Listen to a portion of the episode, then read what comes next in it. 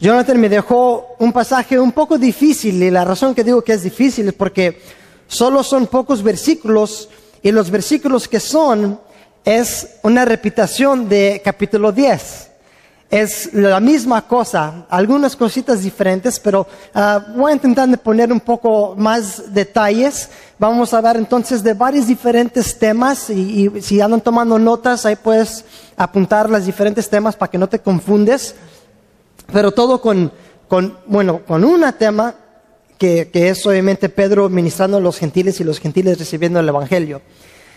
Entonces, va a ser 11, versículo 1. Pero para comenzar, más de, quiero comentar de algo lo que sucedió. Hubo una pareja en Estados Unidos, um, en el este, que una noche estaban durmiendo y la esposa se despierta. Y según esto sí sucedió, no sé. La esposa se despierta y escucha sonido en el garage. ¡Ah!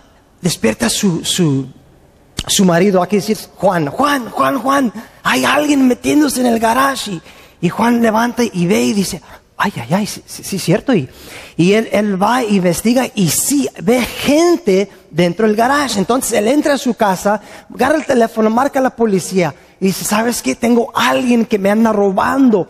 Y dice la que está ahí, la operadora, bueno, ¿se han entrado en tu casa? No, están en el garage. Mira, señor, ahorita estamos muy ocupados, no podemos enviar a nadie. Entonces, lo siento, pero mejor enciérrate en tu casa y tranca las puertas. Y dijo, ok, bueno, colgó. Juan esperó unos 30 segundos. Marcó otra vez de nuevo. Dice, ¿sabes qué? No se preocupen, ya los maté todos. Y luego colgó. En cinco minutos llegaron todas las patrullas, o sea, todos ahí llegaron armados y listos. Y cuando llegaron, encontraron los ladrones. Y dijeron, Juan, ¿qué no nos dijiste que tú los mataste todos? Y dijo, sí, pero ¿qué no me dijiste tú que estaban muy ocupados para llegar a mi casa? ¿No? ¿No les gustó? O a lo mejor no lo entendieron. Ok. El propósito de esto es, hay veces, muchas veces, nosotros somos buenos para ser flexibles con las reglas, cambiar las reglas un poquito. Ella es la naturaleza del hombre. Pero aquí vamos a encontrar en este capítulo unas personas que no son flexibles para nadie, ni para Dios. Ahí es cuando hay un problema. Podemos ser flexibles para muchas cosas, pero cuando es Dios y su palabra, ¿podemos ser flexibles? No es obedecer exactamente lo que Él dice. Entonces vamos a ver esas personas aquí. En Hechos capítulo 1 vamos a leer, a leer 1 a 3. Oyeron los apóstoles que los hermanos que estaban en Judea, que también los gentiles habían recibido la palabra de Dios. Y cuando Pedro subió a Jerusalén, disputando con él, ah, con él los que eran de la circuncisión, diciendo, ¿por qué has entrado en la casa de los hombres incircuncisos y has comido con ellos? Entonces, él llega con un buen reporte. Los gentiles han recibido la palabra de Dios. Y hay un grupo que dice, ¿cómo se te atreve a llegar y comer con esos gentiles? Estos, nomás quiero que noten, es muy importante, son cristianos, ¿ok? No estoy hablando de los fariseos. Aquí en versículo 1 está bien claro que él llegó con los dice con los apóstoles y los hermanos. En el contexto está con los líderes y los hermanos, pero hay algunos hermanos dice que son de la circuncisión. O sea, que ellos no dejaron la práctica de ser uh, circuncidado. ¿Sí? Circuncidado. Entonces, hay un grupo de gente que no van a ser flexibles. Dicen, no me gusta que tú fuiste, no nos gusta que tú fuiste y comiste con ese tipo de persona. ¿Cómo es que tú puedes hacer esto siendo un cristiano? Otra vez, como te digo, estos son cristianos que están diciendo esto. Obviamente, algo ha cambiado. Porque si son cristianos, significa que han puesto su fe en Cristo. Si han puesto su fe en Cristo, ellos saben las enseñanzas de Cristo. Y si saben las enseñanzas de Cristo, ellos deben de saber el último, uno de los últimos mandamientos que Cristo dio. Pero ¿qué pasó? Se olvidaron de eso.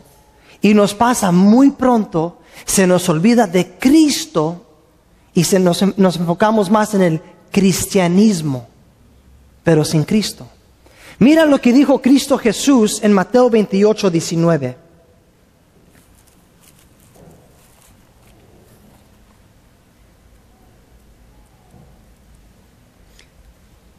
Mateo 28, 19, nosotros ya sabemos muy bien este versículo, pero lo leo para que sea bien claro que lo que Pedro anda haciendo no los debe de sorprender. 18 dice, en 28 de, Mateo, Jesús se acercó y les habló diciendo, toda potestad es dada en el cielo, me es dada en el cielo y en la tierra. Por tanto, ir y hacer discípulos en todo lo que es Jerusalén. ¿Ah, ¿Es lo que dice tu Biblia? No, ¿verdad? Haz discípulos en todas las que naciones. Esto incluye nosotros, los gentiles. Entonces Cristo ya lo mencionó. Él ya le dijo a sus discípulos, discípulos, mira, aparte de los judíos, también tienen que ir a todas las naciones. Pero entonces, ¿por qué están enojados aquí estos cristianos? Porque están más enfocados en su religión y no en Cristo. ¿Que sabes qué? Sí sucede con nosotros. Sí es cierto, a veces nosotros hacemos todo lo que debe de ser un cristiano, pero relación con Cristo sufre. Pensamos que estamos bien con Cristo porque estamos practicando el cristianismo. Entonces aquí tenemos ese tipo de personas que no quieren ministrar, aferrados con su religión, olvidándose el Señor, el fundador del cristianismo. Imagínate eso. Entonces, esto puede ser un problema. Y yo creo que eso es un problema que todas iglesias hemos sufrido, todas iglesias hemos caído en la misma cosa, que nos convertimos como un club privado. Yo sé que lo he repetido varias veces, pero como estamos hablando de esto otra vez, ahí te va. Es un club privado. Nos juntamos entre nosotros, salimos entre nosotros, tener amigos páganos, tener amigos del mundo, olvídate. Sí, les hablo y les doy un folleto y les digo que se arrepienten, pero cenar con ellos como Pedro cenó, jamás. Y pensamos con tanto tiempo que no, no es prohibido ir a comer con esas personas.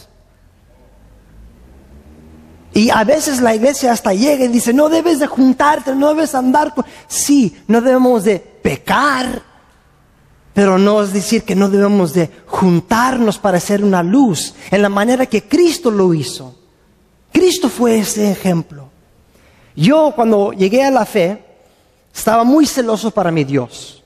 Yo estaba estudiando la palabra, mucha, mucha hambre. Y yo era el único cristiano en mi familia. Y cuando me invitaban a las fiestas con, con todos mis primos y todos, una boda, quinceañera, lo que sea, yo dije, ah, ah, yo no voy a ir con ustedes. Yo sé cómo se portan ahí, borracheras y, y la manera que hablan y esto y cantan esos cantos del mundo y jamás voy a ir con ustedes.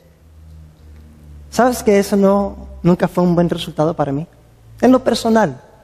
La, la familia no dijo, ah, mira, Hassan ha cambiado, es un santo. Míralo, hay que aprender de él. ¿Tú crees que dijeron eso? Este santito, ¿quién se, ¿tú quién te crees, Hassan? ¿Que eres mejor que nosotros? ¿Que, oh, ya no puedes ir con la familia? Nah, estás mal. Y tú y tu Dios, la verdad, están muy equivocados.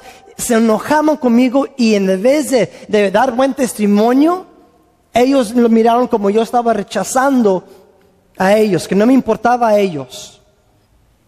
En tiempo aprendí de Cristo Jesús que Él no negó una invitación. ¿Quién lo invitaba? Los pecadores, los peores de los peores. ¿Y negó la invitación de ellos? No. Entonces dije, ok, Señor, voy a ir. Y yo ya voy a las fiestas de mi familia, puedo estar ahí con ellos. Obviamente no hago lo mismo que ellos hacen, nomás porque vas no significa que tienes que hacer lo mismo. Tenemos ese pensamiento, no, pues si estoy aquí, pues también tengo que... No, no, no. Tú puedes ir, pero no tienes que pecar. Así de fácil, ¿verdad? Bien obvio. ¿Y sabes qué fue el resultado? Cuando yo voy y me encuentro con la familia, jamás ha sucedido esto. Que entre la plática siempre en alguna manera comienzan con la conversación de Dios. Y siempre dicen, y ¿tú qué piensas de esto? Oh, pues déjame decirte entonces. Siempre una oportunidad. Y si no es eso, es un familiar que dice, Hassan, ¿puedes orar por mí?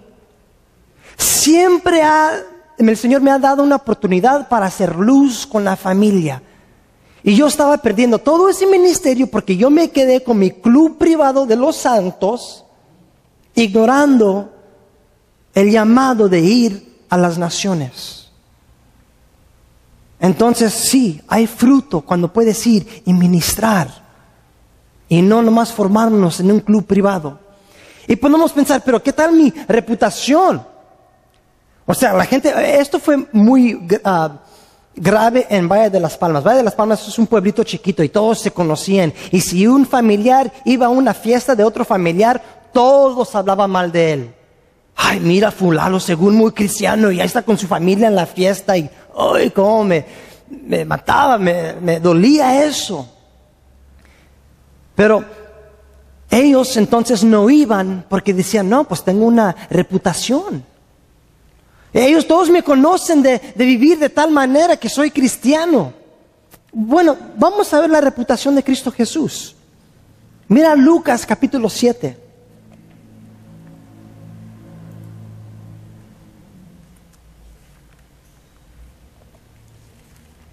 Lucas capítulo 7.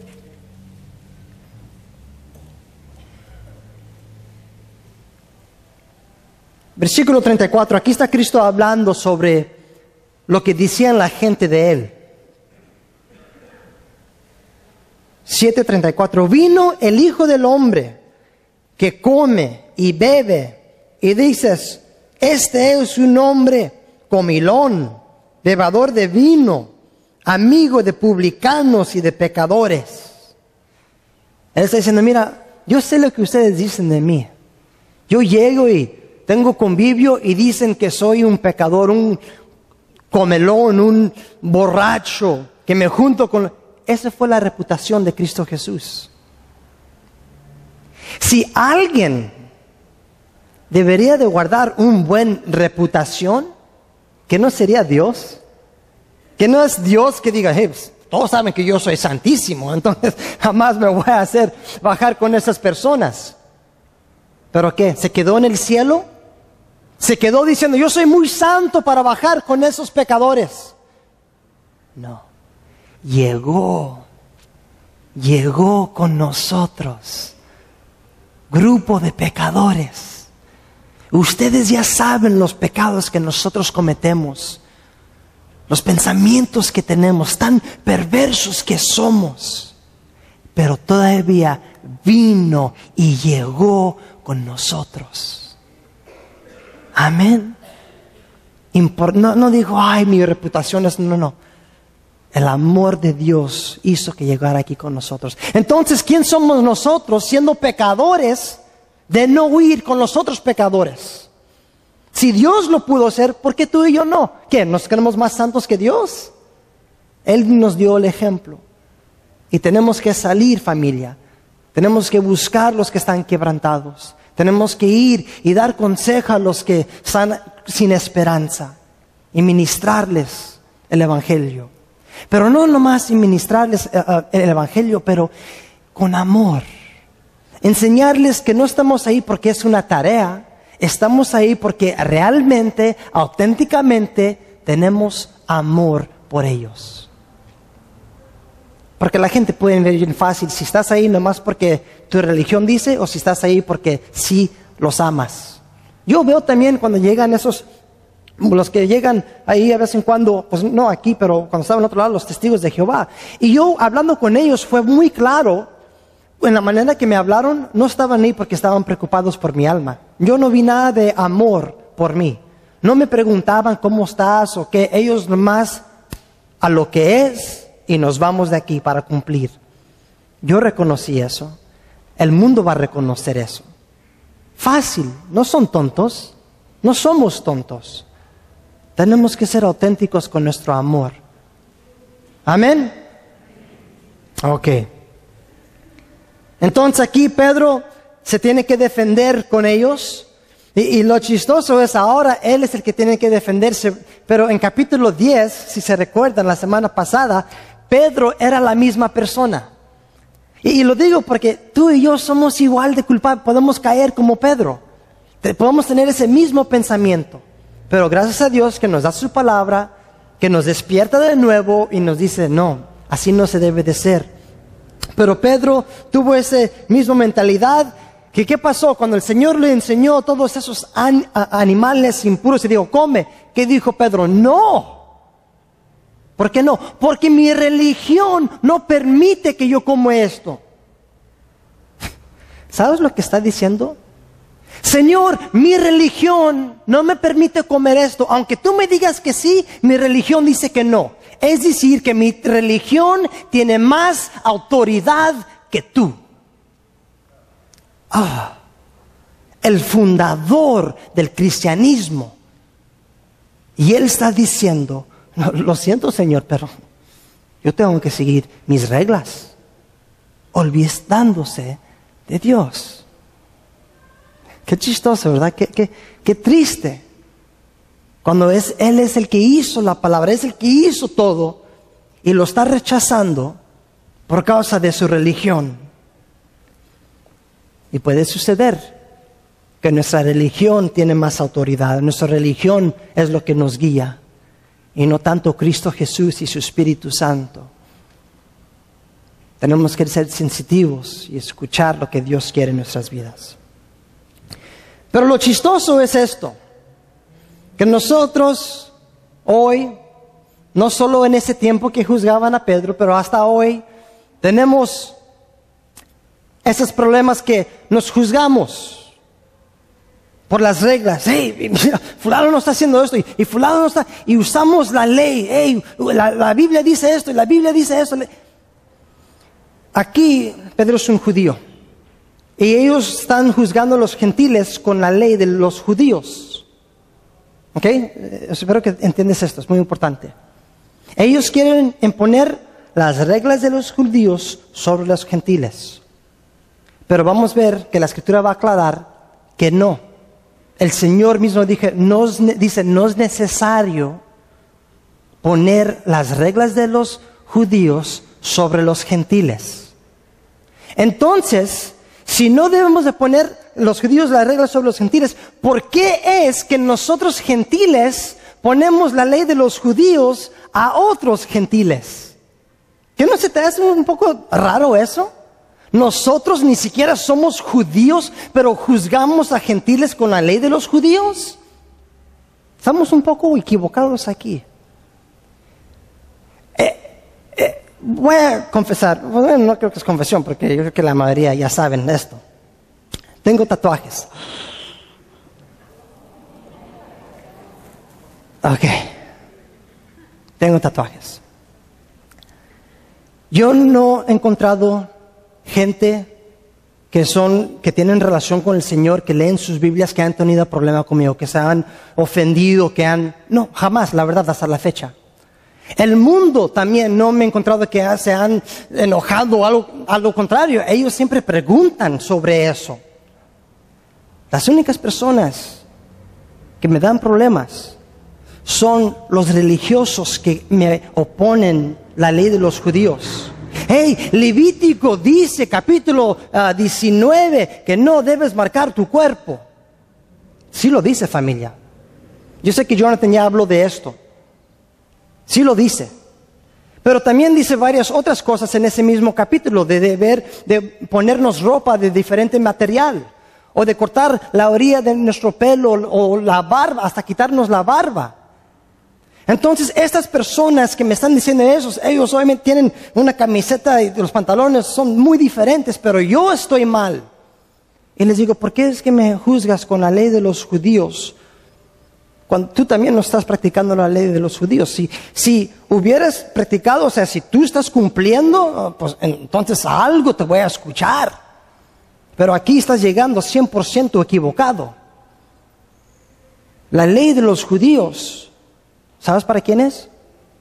Para los judíos.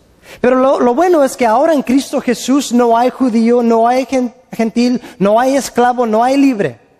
Pero nomás para ser oficial, nomás para que digan, está inventando estas cosas para que, para que podamos ser más libres. Otra vez, también no estoy diciendo que porque no estamos bajo de la ley de, los judía, de los judíos que somos libres para hacer cualquier cosa, que ya podemos pecar. Jamás es el punto. Pero sí quiero estar muy claro. Ellos quieren oponer esta ley sobre los gentiles, pero mira lo que dice la palabra de Dios cuando les preguntaron, ¿qué hacemos con los gentiles? ¿Los obligamos que practiquen la ley de los judíos? Mira lo que dice en Hechos 15.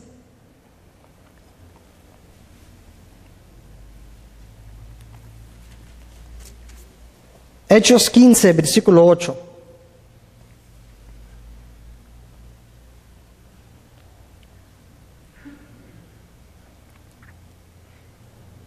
Y Dios, que conoce los corazones, les dio testimonio dándoles el Espíritu Santo lo mismo que a nosotros. Él está hablando a los judíos diciendo, mira, Dios les dio a los gentiles el mismo Espíritu Santo que tenemos nosotros a ellos. Siguiendo, versículo 9. Y ninguna diferencia hizo entre nosotros y ellos, purificando por fe de sus corazones. Entonces dice, mira, la fe que ellos tienen es suficiente como la fe de nosotros. Seguimos. 10. Ahora pues, ¿por qué tentas a Dios poniendo sobre la cerviz de los discípulos un yugo que ni nuestros padres ni nosotros hemos podido llevar? El yugo se refiere a la ley. Él dice, mira, ellos recibieron, antes no saben nuestras reglas, no saben nuestras leyes y recibieron el Espíritu Santo. Entonces, ¿por qué vamos en contra de Dios y les ponemos nuestro yugo sobre ellos cuando ustedes saben que ni los judíos pueden completar con esta ah, ley? Pedro está bien claro y, les digo, por favor, si, tienes duda de esto, puedes leer todo capítulo 15 porque hay varios diferentes lugares donde hasta dice que la palabra oficialmente es esta. Los gentiles no están bajo la ley de los judíos. Y si les da unos mandamientos de decir, ok, pero cuídate de ídolos, eh, de fornicación, de comer la sangre, y nos dice algunas otras cosas que sí tenemos que cuidar. Y eso ya a ser para otro estudio. Pero el punto aquí, oficialmente, bíblicamente, no estamos bajo la ley de los judíos. Y la razón que es muy importante es porque lo usamos para juzgar a otros gentiles. Estamos bajo la ley de Cristo Jesús, que dice amar a tu Dios con todo tu corazón, amar a tu prójimo. Tenemos esa ley y si cumplimos esas dos leyes, ya cumplimos con los demás. Entonces no decir que no hay ley para nosotros, no decir, ah, pues podemos hacer lo que nos da la gana. Para nada, eso no es lo que está, estoy diciendo, lo que dicen las escrituras. Sí tenemos la palabra y la ley de Cristo Jesús, de amar a nuestro Dios y amar a nuestro prójimo. Y haciendo eso vamos a cumplir con lo demás, porque no vamos a robar, no vamos a mentir, no vamos a hacer las cosas que ofende nuestro prójimo. ¿Está claro hasta ahorita? ¿Sí? Y si hay dudas sobre eso, porque a veces algunos se, ofenden o, es muy pesado para ellos, la verdad, como, ¿qué me estás diciendo?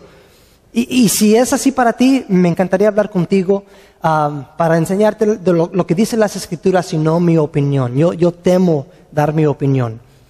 Pero aquí estoy confiado en lo que dicen las escrituras y las escrituras están muy claras. Pero bueno, esos varones, regresando al texto, quieren imponer las reglas y los leyes de los judíos cuando en realidad no nos pertenece porque recibimos el Espíritu Santo por fe en Cristo Jesús. Versículo 4.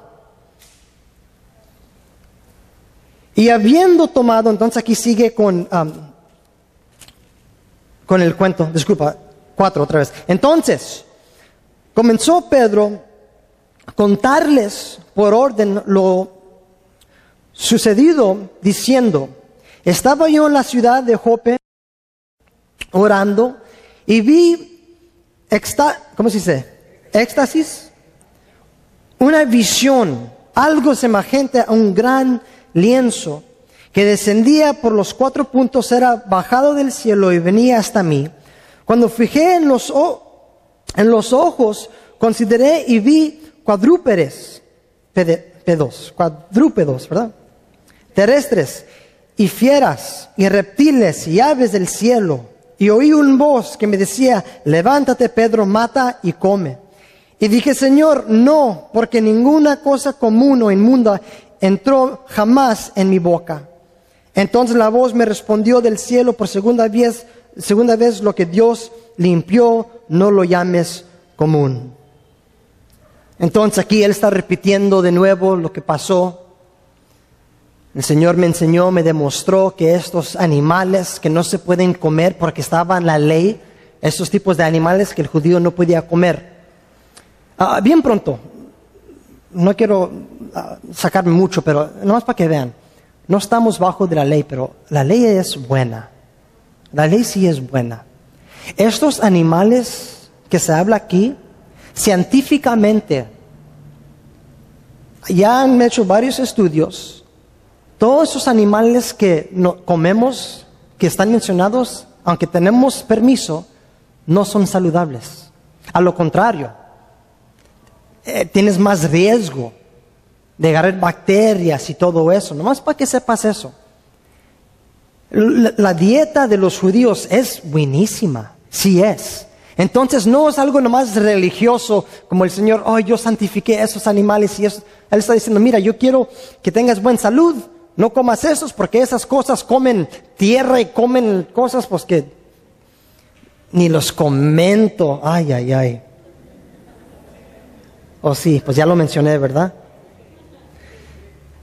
Mi familia es de Jalisco, un poblado bien chiquititito, se llama La Mesa. Y tenían un baño afuera, hecho de piedra. Y ahí tienes su taza y todo eso, y pues ahí es donde haces el baño. Y me fijé que donde baja la tubería de la taza, va directamente donde están los puercos. Entonces cada vez que vas al baño estás alimentando los puercos, en otras palabras. ¿Por qué? Porque ellos comen cualquier cosa. Y la verdad ni sé por qué lo hicieron, me da mucho...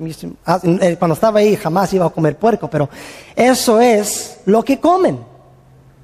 Entonces el Señor nos está ayudando a decir, hey, no estamos obligados, pero ¿sabes qué? Recomiendo que comes saludable. Pero bueno, ya me saqué del punto. Ok, entonces él está diciendo, mira, reconocí que este es el plan del Señor, que los gentiles sí son hijos de Dios por fe. Ahora es muy importante saber esto. No es que Dios dijo, ¿sabes qué? no tengo suficientes judíos que me andan siguiendo. ¿Qué tal si incluyo algunos gentiles y así puedo crecer la iglesia? No fue eso. Y no fue que Pedro dijo, ¿sabes qué? Yo creo que podemos crecer un poco más si incluimos los gentiles. No, no fue por eso. Fue desde hace mucho tiempo que el Señor ya proclamó que los gentiles iba a llegar a la salvación. Entonces el punto, lo que estoy diciendo ahorita es, no es algo nuevo. Eso es muy importante, nomás para que sepan. No es algo nuevo, es algo que el Señor ya proclamó hace mucho tiempo. Mira conmigo Isaías 49.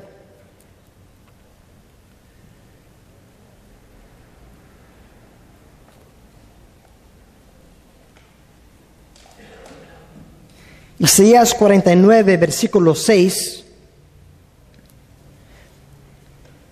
Dice, poco es para mí que tú seas mi siervo para levantar las tribus de Jacob y para que restaures el remanente de Israel, también te di por luz de las naciones para que seas mi salvación hasta lo postrero de la tierra. Entonces dice, también van a ser testimonio, van a dar luz, el Evangelio, a los gentiles. Hay otra versión que dice específicamente a los gentiles, pero aquí dice a las otras naciones. Sí fue el plan de Dios desde hace mucho. ¿Por qué digo que es importante? Porque estamos en un tiempo, familia, donde hay iglesias que quieren crecimiento, quieren llenar, llenar. ¿Y sabes qué hacen? Nuevas cosas. O sea, eh, si, si enseño esta nueva cosa, eh, la gente se van a emocionar y, y se van a llenar. Porque sabes qué? Sí funciona. La gente le gusta la emoción. Se aburren con el mismo estudio. Sí, me imagino que ustedes, hay algunos aquí que dicen, pues ya sé esto, Hassan, ya lo he escuchado, tantos años caminando, ¿qué me estás diciendo? Dime algo nuevo. Lo siento, pero solo te puedo decir lo que está en las escrituras. Pero va a haber algunos que dicen las escrituras que te van a decir cosas que quieres escuchar para que más gente pueda llegar. Pero Dios ya no ha dado algo nuevo. Todo lo que sucede es lo que fue proclamado en su palabra y así es. Para no ser engañados familia. Porque hay muchos que van a ser engañados. La gente le gusta la emoción, le gustan nuevos movimientos. Yo he ido a las librerías cristianas y hay libros cómo crecer tu iglesia, cómo jalar ese tipo de persona. Nomás tienes que usar este método y este programa y esto y eso, buscando algo nuevo para que la gente pueda acercarse. Entonces, incluir los gentiles no fue con el propósito, oh, vamos a hacer un, un plan para que crezca la iglesia. No, es algo que el Señor ya dijo hace mucho tiempo porque tenía amor para los gentiles. Entonces, cuidado. Y, Pablo también nos dice, nos dice que así es el hombre. Hay gente que brinca de iglesia a iglesia, iglesia, iglesia, esperando, buscando que alguien les diga algo diferente, algo nuevo.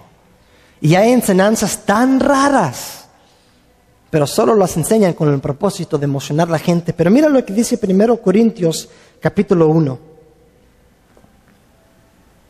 Primera de Corintios capítulo 1.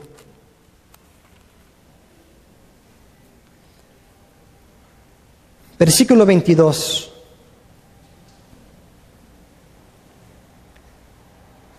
Dice, porque los judíos piden señales y los griegos buscan sabiduría, pero nosotros predicamos a Cristo crucificado. Para los judíos ciertamente tropezadero y para los gentiles locura. Más para los llamados, así judíos como griegos, Cristo poder de Dios y sabiduría de Dios. Pablo está diciendo, mira, hay los judíos quieren señales, los griegos quieren sabiduría, pero nosotros que somos cristianos, Cristo Jesús es suficiente. Hay gente que busca milagros, hay gente que busca nuevas enseñanzas. Y si estás aburrido con las enseñanzas, lo siento. Lo siento que la palabra de Dios ya no te emociona. Mi petición para ti es pídele al Señor, Señor, ayúdame de nuevo a tener un amor para tu palabra. Porque si ya comienzas a buscar otras cosas, otras enseñanzas, estás en, en un peligro muy grave. Y entonces, regresando al punto, Pedro no está enseñando algo que es nuevo, sino Él está enseñando exactamente lo que dice la palabra del Señor. Para nosotros, como dice aquí Pablo, la cruz es suficiente para nosotros. Aunque es locura para el mundo, es el poder de Dios. Versículo 10, en Hechos. Y esto hizo tres veces y volvió todo a ser llevado arriba al cielo. Y aquí, luego llegaron tres hombres a la casa donde yo estaba, enviándoos a, a mí desde Cesarea. El Espíritu me dijo que fuese con ellos sin dudar. Fueron también conmigo estos seis hermanos y entramos en casa de un varón que nos contó cómo había visto en su casa un ángel que se puso en pie y le dijo, envía hombres a Jope y haz venir a Simón, el que tiene por sobrenombre Pedro. Y él te hablará palabras por las cuales serás salvo tú y toda tu casa. Y cuando comencé a hablar, cayó el Espíritu Santo sobre ellos, también como sobre nosotros al principio. Entonces me acordé de lo que dicho por el Señor cuando dijo, Juan ciertamente bautizó en agua, mas vosotros seréis bautizados con el Espíritu Santo. Entonces él está diciendo, mira, hermanos judíos, el Señor me dijo que llegara con este hombre, este hombre tuvo una, tuvo una visión, cuando les di el Evangelio cayó el Espíritu Santo sobre ellos. El mismo Espíritu Santo que nosotros judíos tenemos, lo tienen los gentiles. No tenían nada de conocimiento de la ley de los judíos. No tenían nuestras reglas. Pero cuando pusieron su fe en Cristo fue suficiente para recibir el Espíritu Santo. Él está diciendo, yo nomás estoy diciendo lo que sucedió. No fue por obras, no fue por la ley, fue por la fe en Cristo Jesús que ellos tienen el Espíritu Santo. Bueno, lo que me encanta de esto es, aunque para ellos a lo mejor era algo nuevo o algo raro, el Señor siempre da testimonio de sus obras. Aquí Él envió a su Espíritu Santo los dio el Espíritu Santo a los gentiles para que los judíos, para que Pedro pueda decir, este es de Dios, obviamente. Claro que ellos tienen el Espíritu de Dios, da testimonio de eso. También aparte del Espíritu Santo que da testimonio, dice que fueron seis varones con Pedro. Eso también es sabiduría, porque Pedro no puede decir, mira, yo vi la unción del Espíritu Santo, pero no solo yo, no tienes que recibir mi palabra. Aquí hay seis varones que miraron la misma cosa. El Señor siempre confirma su palabra, siempre confirma sus hechos por medio de testimonios. Cuando tienes duda, si alguien te dice algo, una consejería, algo, y, no sabes, busca testimonio. primeramente en la palabra del Señor, si te dicen algo que concuerda con las escrituras, ahí está. O si tienes gente, cristianos, que también dan testimonio, qué bueno, también suficiente. Pero también es sabiduría en esto, porque regresando lo que dije, tenemos que salir a las calles, tenemos que ministrar a los pecadores. Es importante que siempre tengamos un testigo con nosotros, una persona con nosotros. El Señor los envió a sus discípulos dos en dos, para que uno no caiga en la tentación. Porque si tú vas solo, no, yo voy a ir a evangelizar a las prostitutas. No es muy sabio eso. Mejor lleva testigos contigo, unas hermanas con unos hermanos, usando sabiduría, no pensando que nada, yo, yo solo puedo. Eso no es lo que ha demostrado Cristo. Hasta él mismo, aunque estaba comiendo con los pecadores, con los prostitutas, con esas personas, él todavía tenía sus doce discípulos que estaban a su lado para decir, ¿sabes qué? Yo estaba ahí, yo miré a Cristo Jesús, él no hizo nada que estaba mal. Hasta Cristo tenía sus testigos con él para que nadie lo podía juzgar o ir en contra. Entonces, si Cristo tenía testigos de esos doce discípulos, ¿por qué no nosotros vamos a tener gente a nuestro lado? Hazlo. Lleva gente contigo. Confirma por medio de testigos. Es muy importante. Y, y déjame leer, porque esa es la forma que mueve el Señor. Y déjame leer un versículo que muchos lo usan fuera del contexto. Mateo 18, 20. Mateo 18, 20.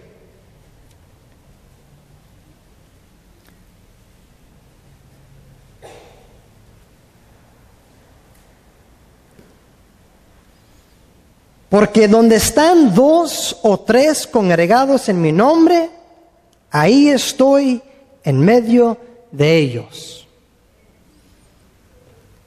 Hay un pensamiento que si dos nos juntamos, entonces la presencia de Dios está ahí. Eso no es lo que se refiere aquí. Ay, Hassan, ¿cómo? Porque yo sé que a lo mejor ando enseñando algo en contra de lo que muchos piensan. Pero tú sabes que tú tienes el Espíritu Santo dentro de ti que mora en ti. Cuando tú estás solo, la presencia de Dios está contigo. No es que necesitas dos personas, oh, ok, ahora sí está el Señor. Eso no es lo que está enseñando el Señor. Si fuera así, entonces está contradiciendo lo demás del Nuevo Testamento cuando dice que el Espíritu Santo mora en nosotros. Entonces, ¿qué significa Hassan? Pues entonces, ¿de qué se refiere? Si lees el capítulo, si vemos el contexto, está hablando de juzgar un hermano. Dice, mira, habla con un hermano que está en el pecado. Si él no te recibe, llévate un testigo. Y con el testigo, es decir, que ya tienes alguien que puede decir, ¿sabes qué? Pues yo también te vi. Y cuando hay dos o tres testigos de un evento, es porque yo estoy confirmando eso. Es lo que está diciendo ahí. No diciendo porque si dos o tres, hay, entonces ahí estoy presente. No. Si dos o tres testigos están ahí, es porque yo estoy diciendo es cierto lo que dicen esos testigos. Léelo, léelo y vas a ver, vas a llegar a esa misma conclusión en el contexto. Y sí es verdad. Porque yo he tenido gente que llegan a la oficina y me dicen, ¿sabes qué? Fulano anda haciendo esto y esto y esto. Y les digo, ok, pues habla con ellos primero. No, no, no, no, no, no quiero meterme. Mejor tú habla con ellos.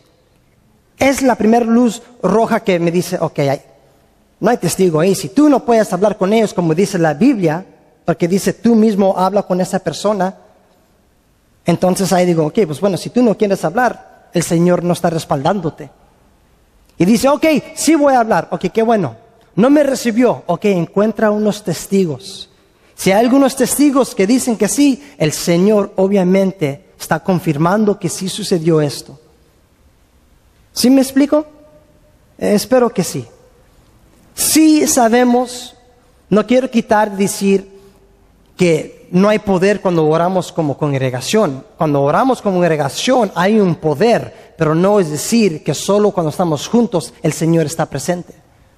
Yo sé que cuando yo estoy solo, hablando con mi Señor, Él está presente. Porque la Escritura me enseña eso. Pero aquí hay testigos Siempre usa testigos. Y con Pedro no lo dejó solo. Le dio el testigo del Espíritu Santo, pero también le dio seis varones que pueden decir, estuvimos ahí y sí, sucedió. Ya vamos a terminar aquí. Los últimos dos versículos. Como dije, yo sé que hay varias diferentes cositas que estamos hablando. Y espero que no se pierda el, mero punto sobre los gentiles ya siendo recibidos de Cristo Jesús por medio de fe. Versículos 17 y 18. Si Dios pues les concedió también el mismo don que nosotros hemos creído en el Señor Jesucristo, ¿quién era yo que pudiese estorbar a Dios. Entonces Pedro dice, mira, Dios lo confirmó, ¿quién soy yo para decir lo contrario? 18.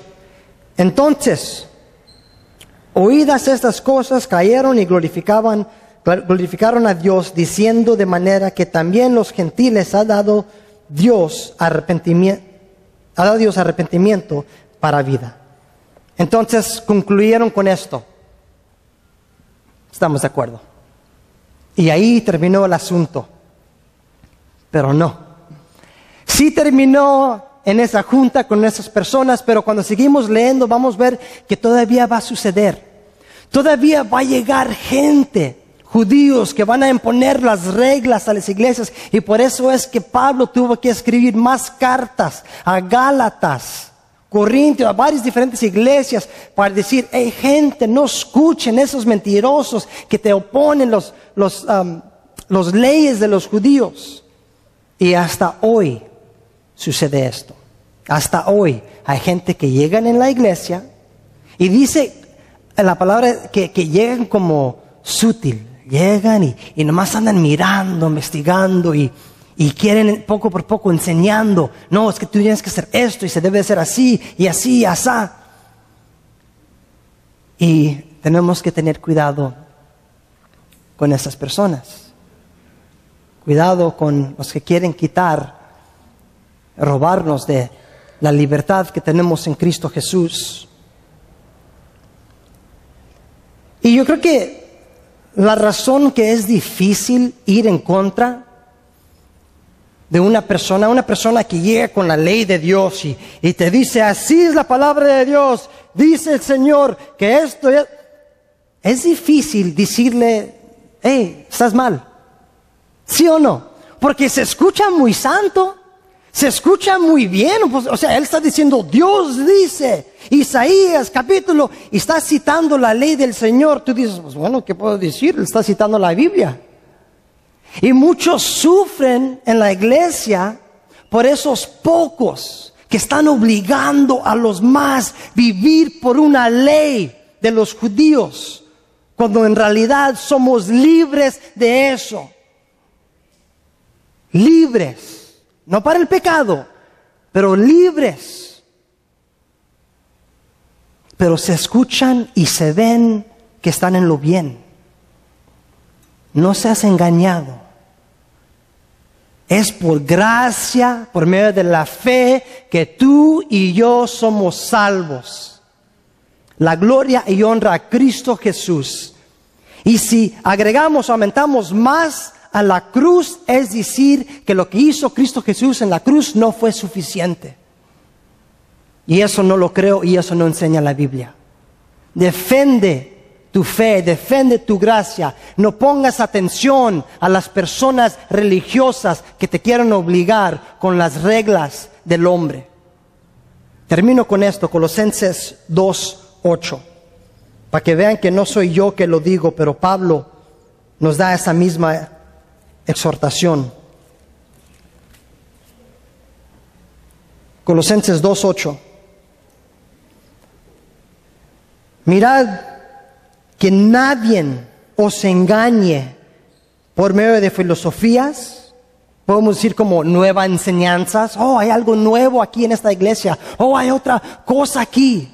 No dejes que nadie te engañe por medio de filosofías y huecas sutilezas según las tradiciones de los hombres, conforme a los rudimientos del mundo y no según Cristo.